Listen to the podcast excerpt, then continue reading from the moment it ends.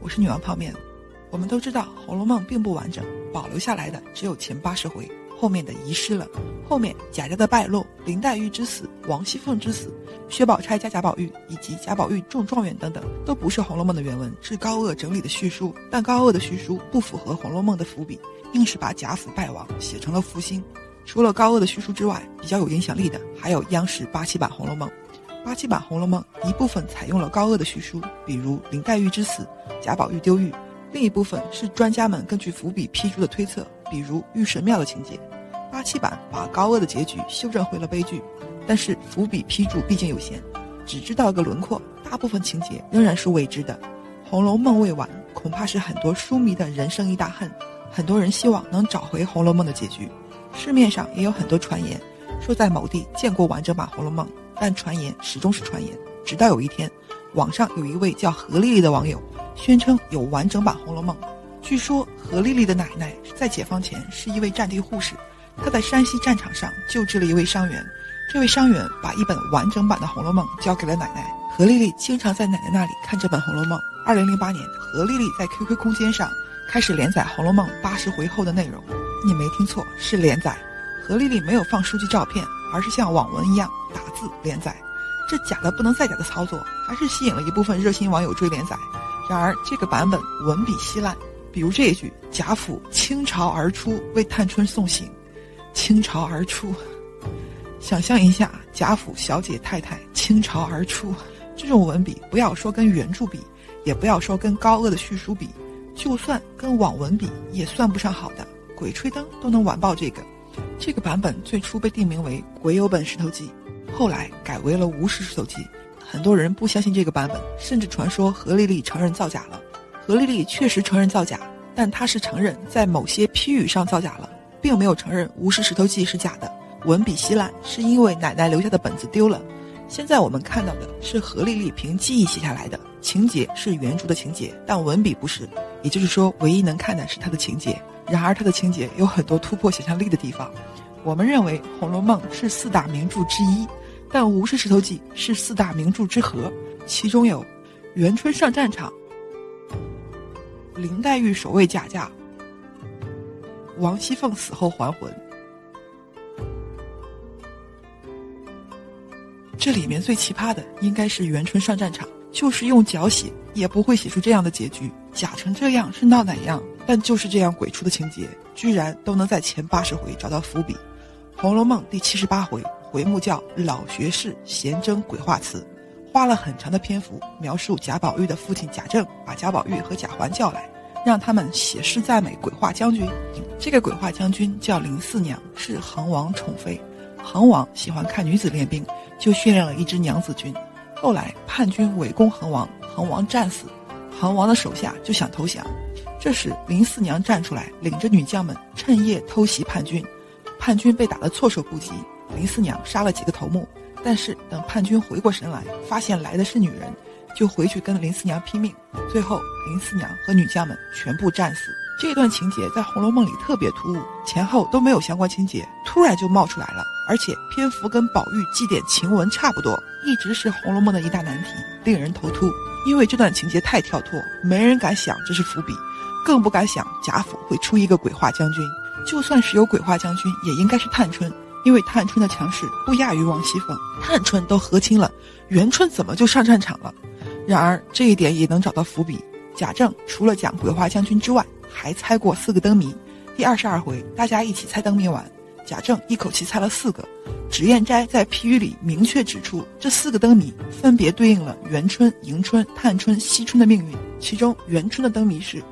能使妖魔胆尽摧，身如素帛，气如雷，一声震得人方恐。回首相看，已化灰。说的是身子像一捆布，但是气势如雷，能吓妖魔。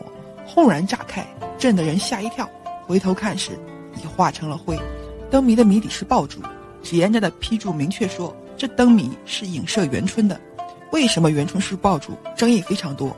因为元春的爆竹不像其他三个灯谜那样一目了然。比如迎春被嫁出去顶账就是算盘，《红楼梦》里也有迎春不管自己财物的情节，探春远嫁就是断心的风筝，《红楼梦》里也有她放风筝的情节，惜春出家就是一盏海灯，海灯是用来供菩萨的。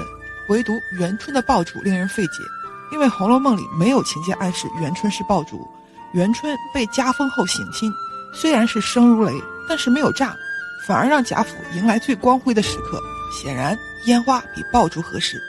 所以，这个爆竹灯谜一直有很多说法。这时想一下刚才说的鬼画将军林四娘，她带着娘子军上战场，不就是身如素帛，气如雷吗？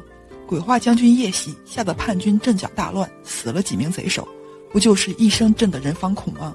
等叛军回过神来，林四娘兵败身死，就是回首相看已化灰。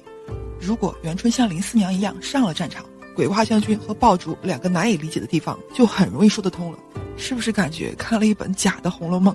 还有王熙凤还魂。猛一听，比元春上战场好不了哪里去。不过王熙凤的曲子《聪明泪》里有一句“生前心已碎，死后心空灵”，可能大家比较熟悉“机关算尽太聪明”那句，很少注意“死后心空灵”。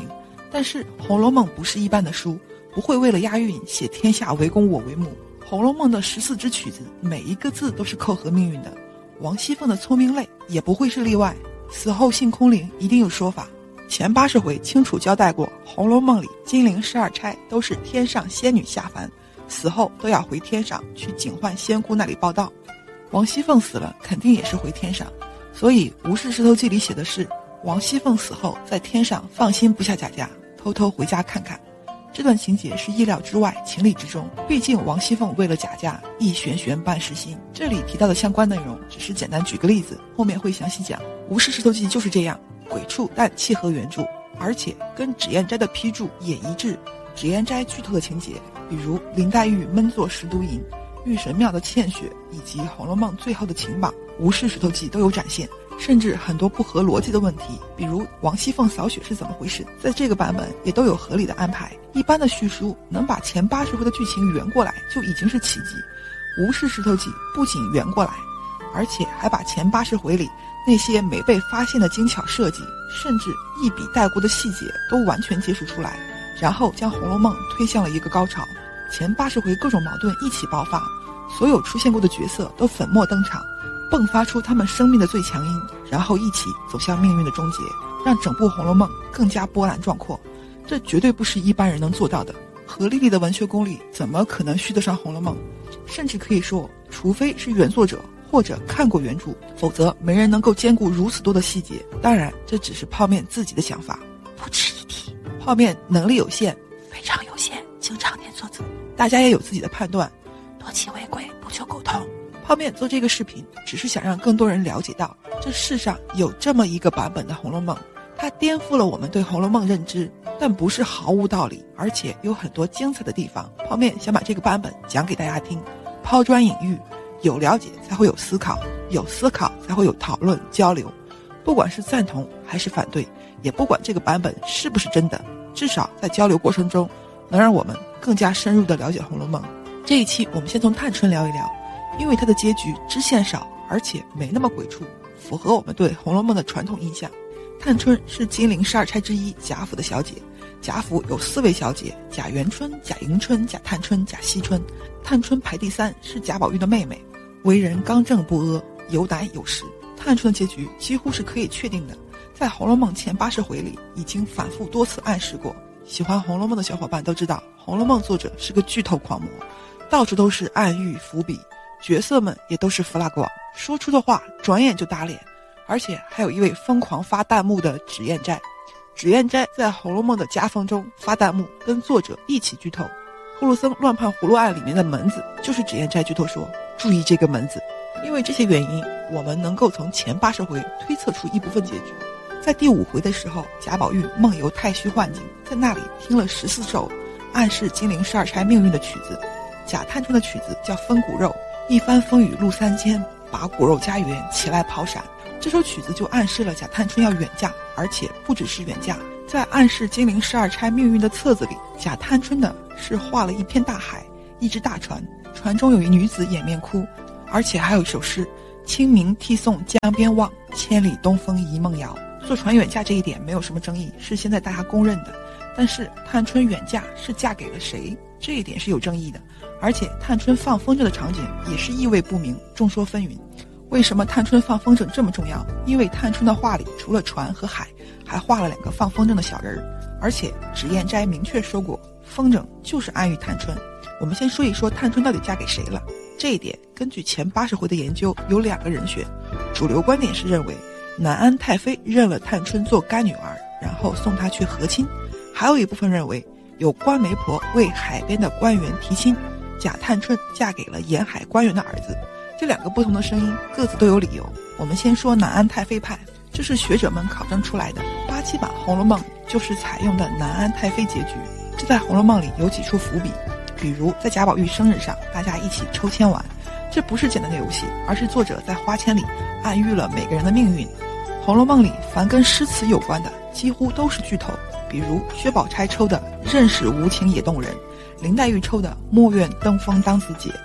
贾探春抽的是“日边红杏倚云栽”，这句诗原本讲的尽是极地平步青云，但是这些签是做给女孩子玩的，这句就不是说科举高中，而是说嫁了个好老公。签上写的是“得此签者，必得贵婿”，这时大家都打趣探春说：“我看咱们家已有了个王妃，难道你也要是王妃不成？”这是第一次提出来王妃警告。《红楼梦》第七十一回，贾母过生日时来了很多贵客，其中就有南安太妃。贾母把家里的女孩叫出来接客，林黛玉、史湘云、薛宝钗、薛宝琴都来了。贾母又特意点名说：“再只叫你三妹妹陪着来吧。”是只叫探春，没有叫迎春和惜春，所以很自然就注意到接客的五个女孩，只有探春是贾府的女儿。南安太妃挨个拉着女孩仔细看了、夸了之后，就说身体不舒服走了。为什么特意写南安太妃来看女孩？还只看了探春，太妃派认为这是选妃的伏笔，而且不是给南安太妃的儿子选妃，是选藩邦的王妃。南安王府在京城不用出海，出海就意味着国外了。海外就是指在国外吗？八七版《红楼梦》在后面的情节里安排了朝廷兵败，南安王战死沙场，皇上决定和亲，南安太妃把探春送去和亲了。千里东风一梦遥，这是南安太妃派。还有另一个是瓜媒婆派。《红楼梦》里曾经提到过用官媒婆来求探春，王夫人为此心烦。虽然只是一笔带过，但大家都知道《红楼梦》是没有废话的，而且给探春提亲这么大一件事，不可能随手一写就没下文了。比如迎春的婚事，就是平儿跟鸳鸯聊天，透露了一句孙家派官媒婆来，而迎春的结局就是嫁给孙绍祖了。所以，既然提了官媒婆来求探春，后面一定有情节。官媒婆管不着和亲的事。主要是管大户人家之间的婚姻，那么官媒婆给谁提亲的？前八十回没有明显的暗示，不过有两个推测挺有意思，一个是镇海总之周家，一个是粤海将军乌家。先说镇海总之周家，这是高鹗在虚书里凭空杜撰出来的。这个人叫周琼，琼是指的海南岛，海南岛以前叫琼州，简称琼。我们常说海外指代国外，而海南岛也在海外，也就是说。探春坐船出海，但是没有出国，还是嫁在祖国范围内了。这么说也不能算没道理。但是高鹗写贾探春到周家后过得不错，还跟着夫君回来，还帮助贾家复兴，这是不符合原著设定的。原著里贾探春的曲子是“从今分两地，各自保平安，奴去也莫牵连”，走了之后各过各的。探春也跟林黛玉、薛宝钗一样写过永续词，她的永续词是。也难挽记，也难羁，一任东西南北各分离。还有刚才说的灯谜，探春的灯谜是风筝，谜面是这么写的：游丝一断魂无力，莫向东风怨别离。断了线的风筝有去无回，所以高鹗这个周琼听听也就算了。另一个粤海将军乌家是贾某过生日的时候收了十六架围屏，都是各个王公贵族送的。至于哪十六架，没有全部写出来，只单独说了两家。甄家和粤海将军乌家，《红楼梦》里能在这种时候单独把名字提出来的，都是有安排的。甄家有多重要不用说，那这个粤海将军乌家也绝对不是湖州的。同时，厨房里的大嫂们聊天提到有粤东的官儿来拜，送了很多礼物，再联想到探春是坐船远嫁的，那这个粤海将军乌家，很可能就是官媒婆提亲的大户人家。南海太妃派和官媒婆派两个说法各有道理。南安太妃派符合王妃和断线风筝，嫁到藩邦去做王妃，确实像断线风筝。而这个官媒婆求探春的伏笔又不能忽略，不管是不是粤海将军乌家，一定有人求娶探春，否则不会平白无故写官媒婆求探春。所以现有的探春远嫁的结局就好像一个零件，这边对上了，那边对不上，总是隐隐约约有不协调的地方。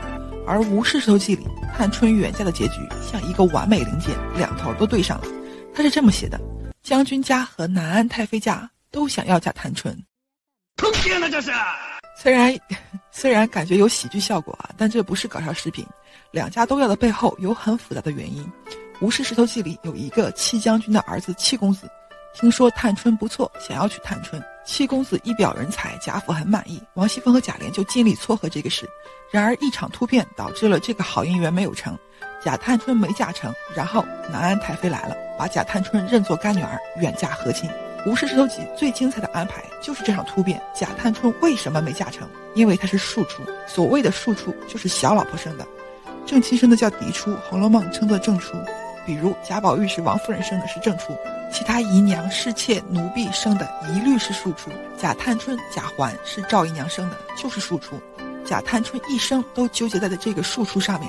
查抄大观园的时候，那个王妈妈敢摸贾探春，就是存心欺负她是庶出，而且。王熙凤说过一大段关于贾探春庶出的话。当时贾探春接管了大观园，王熙凤很欣赏她的办事能力，于是跟平儿这么说：“好好好好个三姑娘，可惜是庶出。”这个时候平儿不服，说探春跟其他姑娘一样。王熙凤就说：“如今有一种轻狂人，先要打听姑娘是正出是庶出，多有为庶出不要的，将来不知哪个没造化的挑庶正误了事呢，也不知哪个有造化的不挑庶正的得了去。”挑庶正这件事是有很深封建根源的，古代不是三妻四妾，是一妻多妾，正妻只有一个，正妻是家里的女主人，娶正妻是要门当户对，用轿子明媒正娶，妾不止可以娶一个，而且不用门当户对，穷人家的女儿，家里的丫鬟，甚至粉头娼妓都可以，妾的身份远低于正妻，在正妻面前算半个奴才。探春的母亲赵姨娘在王夫人面前大气儿也不敢出。王熙凤对王夫人毕恭毕敬，但是对赵姨娘就敢隔着窗户骂街，因为妾的出身贱，地位也低，所以庶出一直被瞧不起。庶出的儿子不能继承爵位，甚至继承财产也比正出的儿子少。到了明清稍好一些，庶出和正出可以继承一样的财产，庶出的儿子至少可以自立门户，但庶出的女儿就很难嫁了，因为亲生母亲低贱，女儿就连带着也低贱了。所以王熙凤才会说，如今有一种轻狂人，先要打听姑娘是正出是庶出，多有为庶出不要的。王熙凤如此长篇大论的说贾探春庶出的问题，那贾探春出嫁的时候就一定会遇到这个问题。这已经不是伏笔了，是王熙凤明明白白的提出来了，点明了探春的要害就是庶出，可以说庶出贯穿了探春的一生。如果探春顺利的嫁给大户人家，或者直接和亲了，没有遇到庶出的问题，反而很奇怪啊。作者写这一段图什么？是为了打脸王熙凤吗？机关算尽太聪明，反打了青青的脸蛋。那么会不会是因为他是庶出才被送去和亲的？也不会，因为那个时候迎春已经有孙少祖，惜春年龄小，而且惜春是宁国府的，荣国府只剩探春一个。如果因为探春是庶出才送去和亲的，那王熙凤就不会说，将来不知哪个没造化的挑庶正误了事呢？应该说，庶出的活该给正出当炮灰才对啊！庶出的问题是探春的一大劫，她出嫁的时候一定要渡这个劫。探春因为庶出错过好姻缘，只能远嫁和亲，不仅契合了前八十回，还有说不出的悲凉。另外，还记得我们刚才说过的风筝问题吗？探春当时放的凤凰风筝，被另一只不知道谁放的凤凰风筝绞住了，正拉扯着，一个门扇大的玲珑喜字，还带着响鞭的风筝也绞上了，最后断线了。那三个风筝飘飘摇摇都去了。这个问题原本很难解释，但是看过《吴氏石头记》后都不用探究了，一目了然。两只凤凰就是原本的好姻缘，最终被庶出毁了，一张大喜字带探春去和亲了。除了风筝问题，还有一个问题：大观园起诗社的时候，每个人都给自己起雅号，比如薛宝钗的恒无君，林黛玉的潇湘妃子，探春喜欢芭蕉，自称蕉下客，探春为什么喜欢芭蕉？蕉下客是什么意思？《红楼梦》没有解释。但是在第三十七回，探春和林黛玉斗嘴的时候，林黛玉让大家把探春炖了吃酒，大家不明白，林黛玉就说了“蕉叶附露”的典故。探春是蕉下客，那自然就是露了。探春怼回去，给林黛玉起了那个著名外号“潇湘妃子”，因为潇湘妃子太引人注目，很容易就忽略了林黛玉说探春蕉叶附露。其实蕉叶附露这个典故很有趣，大意是说一个樵夫打死一只鹿，怕别人看见，就拿芭蕉盖上，但转眼就忘了鹿在哪里，以为是做了一场梦。樵夫不停地念叨这件事，被另一个人听去了，这个人就按樵夫念叨的去找蕉叶下的鹿，竟然真的找到了。这个人就把樵夫的鹿拿走了。如果没有无视石头记探春的结局，蕉叶附露完全没头没脑，很容易被当做林黛玉嘴欠，跟探春怼着玩，用来引出潇湘妃子而已。但是结合一下探春错失姻缘，再回头看，探春自称蕉下客，就是蕉叶下面的那一只鹿，被第一个人错过，被第二个人捡到。探春的蕉下客和他的命运简直严丝合缝，细思恐极。而且探春结局的精彩还不止这一点。不知道大家有没有发现一个漏洞？如果那位七公子因为探春是庶出，拒绝娶探春，那么在他心动之前，难道不打听一下探春是正出庶出吗？冷子兴演说荣国府的时候，把荣国府扒了一个底儿掉，王夫人生了哪些孩子，甚至这些孩子后来怎么样了，都一清二楚。七公子不打听一下，就大大咧咧的要去探春吗？这一点点违和感，引出了《吴氏手记》另一个神来之笔。七公子是在犹豫，他听说探春好。但心里没底，就想见见探春。古代小姐不轻易见外人，但不是不见外人。比如薛科来的时候，一屋子小姐都在，贵族之间有很多正常往来。所以七公子跟贾琏提出想见探春，贾琏就邀七公子来家里吃饭。期间，王熙凤陪着探春来露了个面就走了。七公子借口上厕所也跟出来，在花园里正好遇到探春，探春避嫌，立马就走了。七公子就在杏树下远远望着。很美好的一件事，然而就在这个时候，赵姨娘从天而降。赵姨娘可以说是大观园第一戏精，每一次出场都是上天入地的作妖。她曾经找人做法咒王熙凤和贾宝玉，放开我！我要杀人！啊！快收拾好，大放我走！还跟贾宝玉的丫鬟打架。赵姨娘总共生了两个孩子，一个贾探春，一个贾环。贾环心胸狭窄，惹人讨厌。他却认为是大家欺负他庶出。我拿什么比宝玉呢？你们都和他好，欺负我不是太太养的。他还因为嫉妒贾宝玉下过黑手。哎哎，好姐姐，你怎么不理我呀？啊！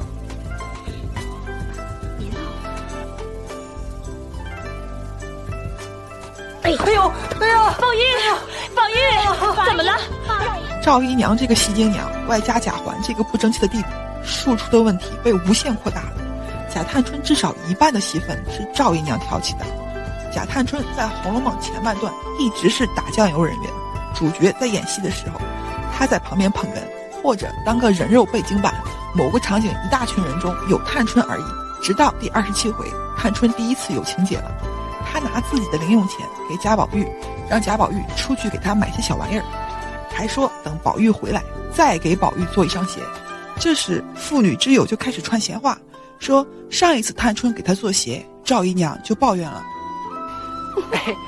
后来听戏人说呀，赵姨娘知道你给我做鞋，气得埋怨的了不得，说：“哼，环是他正位兄弟，鞋他了袜他了的没看着，哼，倒做这些东西。正经兄弟是指的贾环，贾环跟探春是同母生的，宝玉不是。”赵姨娘就是嫌弃探春不给贾环做鞋袜，反而给贾宝玉做。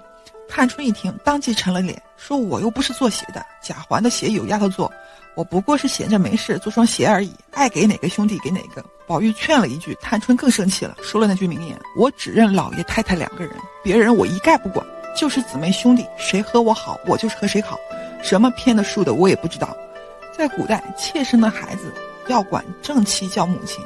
正妻是嫡母，妾是庶母，不管你是谁生的，只有嫡母是你的正经母亲。所以探春说她只认老爷太太，别人一概不管。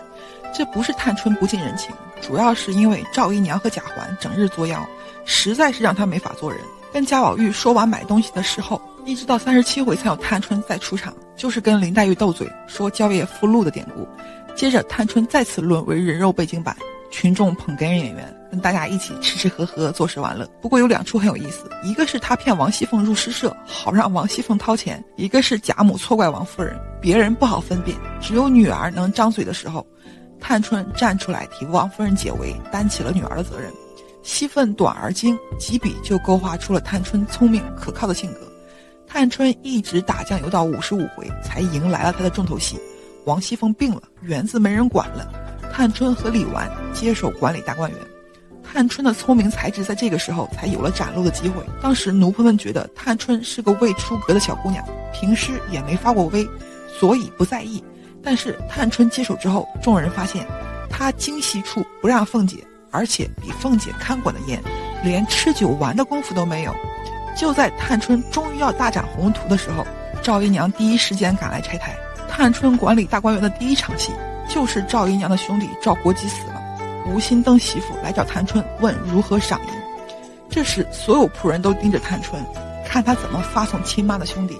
若办得妥当，大家则安个敬畏之心；若稍有嫌隙不当之处，不但不畏服。出尔门还要编出许多笑话来取笑，可以说这是个关键时刻。吴锡登媳妇原本知道该怎么办，如果是王熙凤，她早就献殷勤了。但是对探春，她就故意不说，要试试探春到底怎么样。这一回的回目也点明了妻幼主，刁奴续显心。探春就问旁边的李纨，李纨是宝玉的寡嫂，她想了想说，袭人的妈死了，给了四十两，然后李纨直接让吴熙登媳妇去领四十两。这时候，探春突然拦住了，问吴心登媳妇：“几位老姨奶奶家里和外头死了人，分别怎么赏的？”吴心登媳妇一下被问住了，就有了一段经典的唇枪舌剑：“等我查查旧账，一时记不起了。你办事办老了的，还记不得，倒来打我们。你素日回你二奶奶也现查去。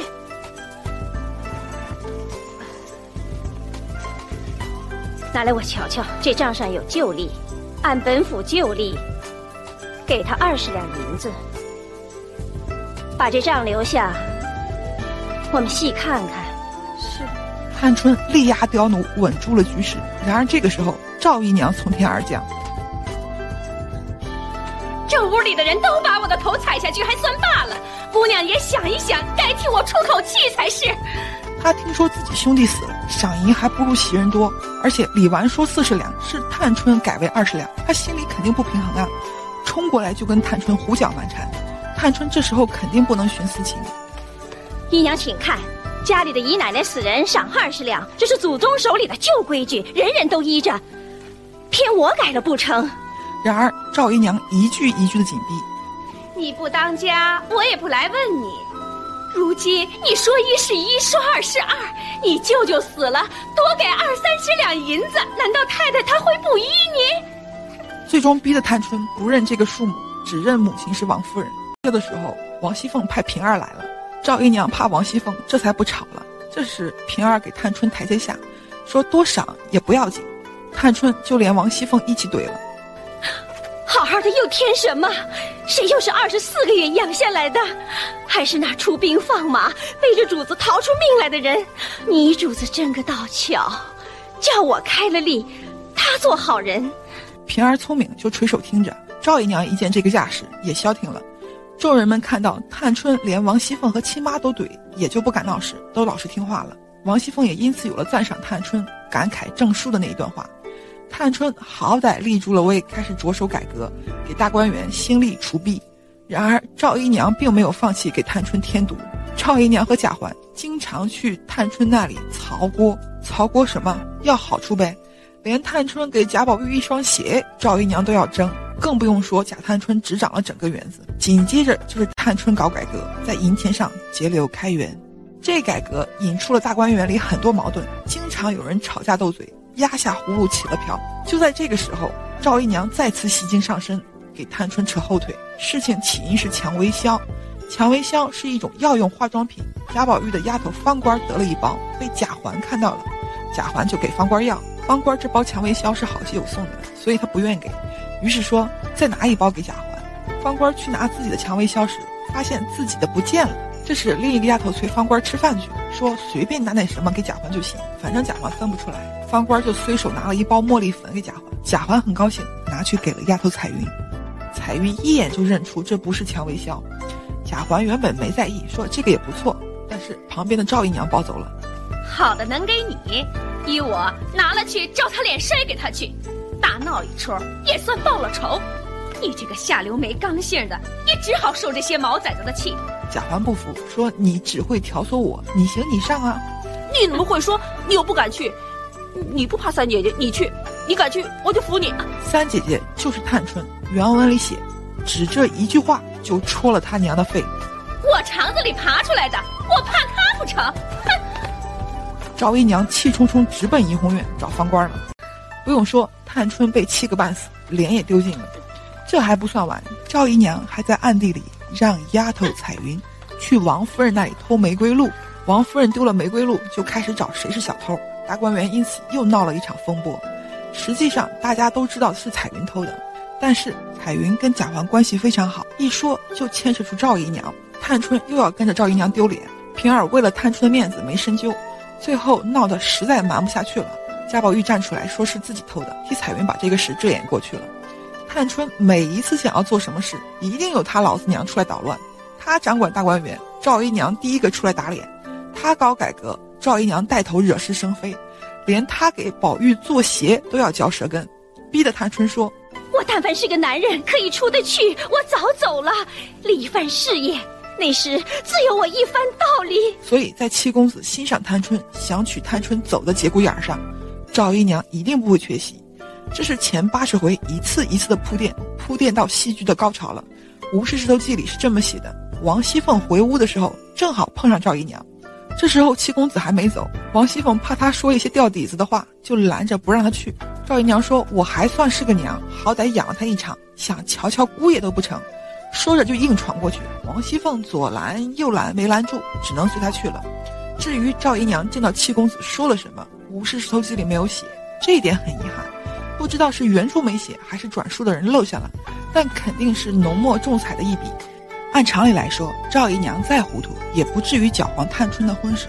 尤其是七公子家世好，哪个丈母娘不开心？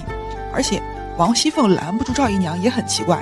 赵姨娘在王熙凤面前屁也不敢放，这个节骨眼上，王熙凤真想拦，怎么会拦不住？这主要是因为八十回后的贾府已经处在风雨飘摇中。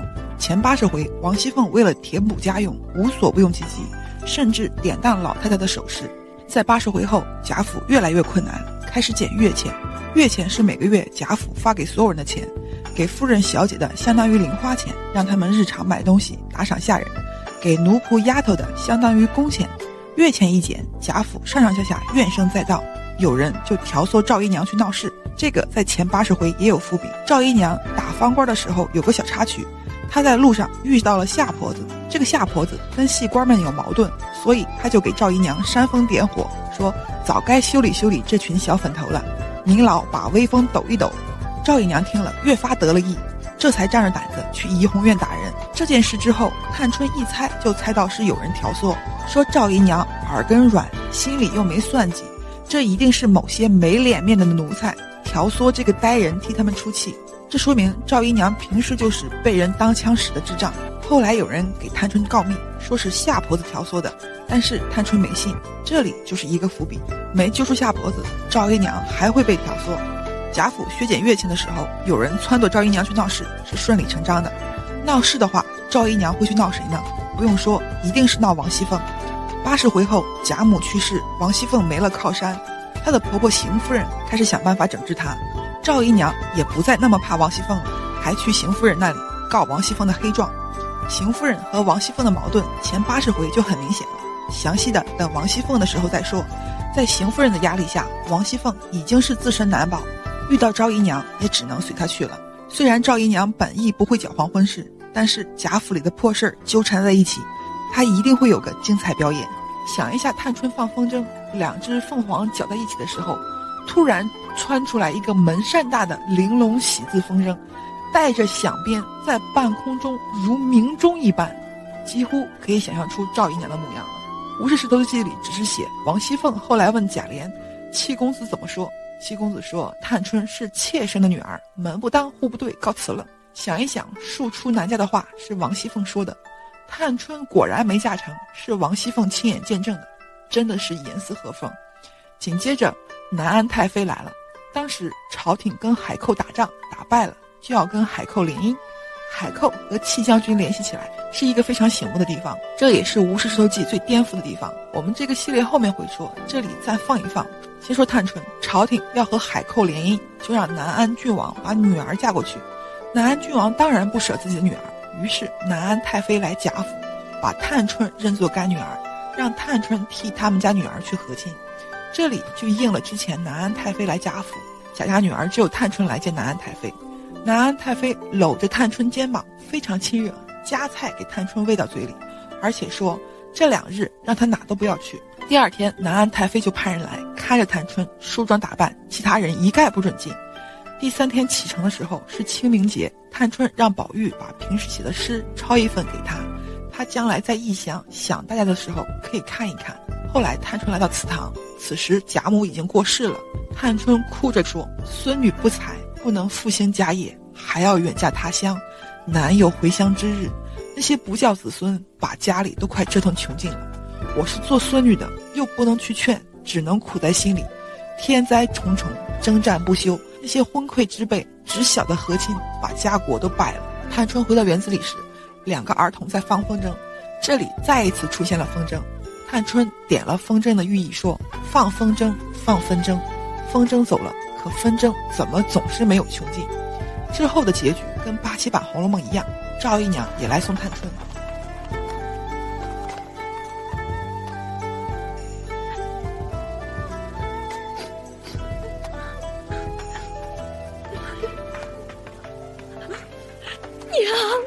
赵姨娘说：“闺女，咱们母子平素情薄，可你这一走，为娘的怎么不伤心？”探春说：“母亲别哭，这都是我们今生无缘，从此我们天各一方。”然后就是贾府倾巢而出，清明涕送江边望，千里东风一梦遥。